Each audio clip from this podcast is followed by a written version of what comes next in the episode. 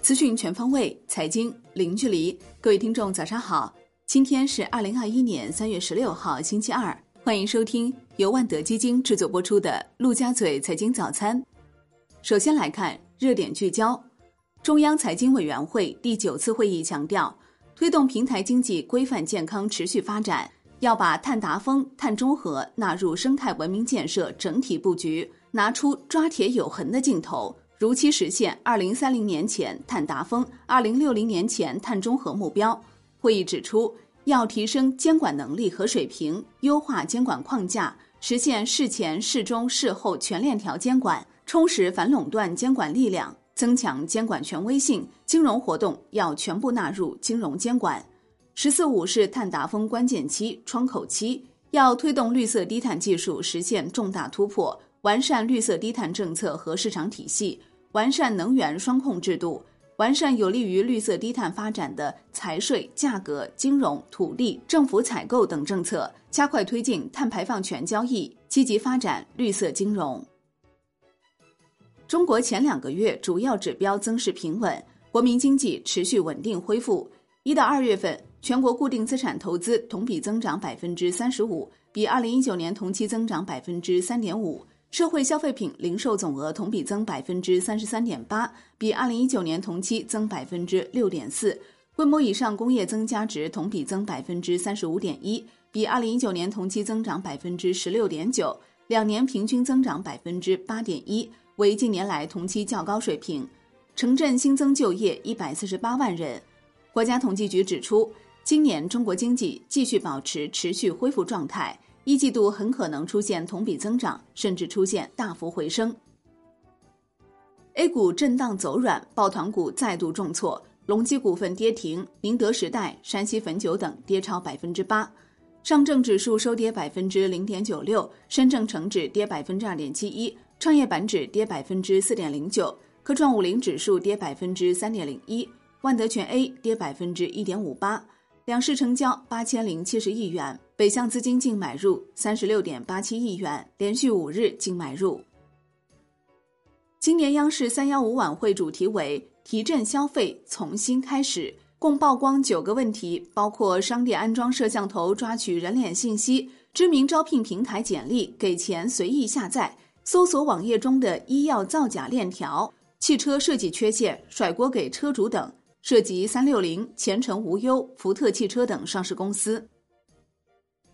环球市场方面，美国下令时候第一个交易日，三大股指集体上涨，道指和标普五百指数再创收盘历史新高，道指涨百分之零点五三，标普五百指数涨百分之零点六五，纳指涨百分之一点零五。恩智浦半导体将于三月二十二号美股开盘时加入标普五百指数。欧股收盘全线走低。德国 D X 指数跌百分之零点二八，法国 C C 四零指数跌百分之零点一七，英国富时一百指数跌百分之零点一七。亚太股市收盘涨跌互现，日经二二五指数收涨百分之零点一七，韩国综合指数跌百分之零点二八，澳洲标普两百指数涨百分之零点零九，新西兰 N Z X 五零指数涨百分之一点三三。宏观方面。国务院敲定政府工作报告重点任务分工及实现，要求抓实对小微企业减税降费政策落地，尽快实施提高制造业企业研发费用加计扣除比例政策，保持宏观杠杆率基本稳定，政府杠杆率要有所降低，抓紧出台具体措施，做到小微企业融资便利度有提高，综合融资成本稳中有降。央行 MLF 操作量平价稳。利率连续十二个月按兵不动，央行周一开展一年期一千亿元 MLF 操作，中标利率为百分之二点九五，实现 MLF 等额续作。同时开展一百亿元七天期逆回购操作，完全对冲到期量。资金面收敛，Shibor 短端品种全线上行，隔夜品种上行四十五点八个 BP，七天期上行十四点一个 BP。国家统计局表示。第七次全国人口普查已进入最后的数据审核汇总阶段，初步打算在四月上旬公布普查结果。国内股市方面，上交所副总经理卢文道表示，今年将投资者保护更加充分地贯彻于日常一线监管中，在督促上市公司履行信息披露义务、执行好常态化退市机制、依法处理证券异常交易行为、防控市场系统性风险中，持续保护好投资者权益。百亿造假，新 ST 康德退市流程明确。新 ST 康德收到深交所事先告知书。公司股票已触及深交所终止上市情形和重大违法强制退市情形。深交所表示，新 ST 康德终止上市后，其股票不再在交易所市场挂牌交易，但股东依法享有的资产收益、参与重大决策等公司法规定的股东基本权利不会变化。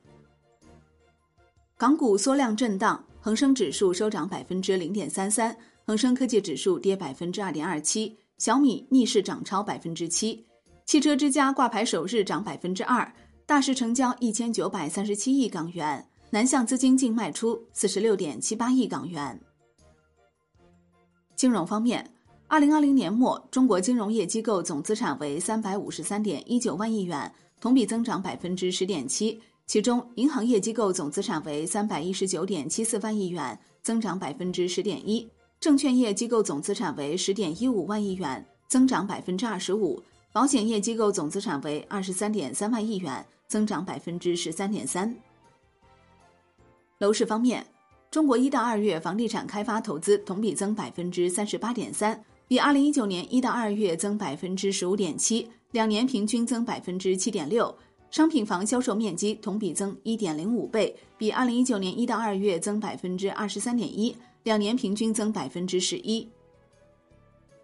时隔数年，中国四个一线城市再次出现楼市热度走高、房价领涨的情形。国家统计局数据显示，二月七十大中城市中有五十六城新房价格环比上涨，徐州环比上涨百分之一点二领跑，北京、上海、广州、深圳二手房价格环比涨幅分别为百分之一点二、百分之一点三、百分之一和百分之零点九，包揽涨幅榜前四位。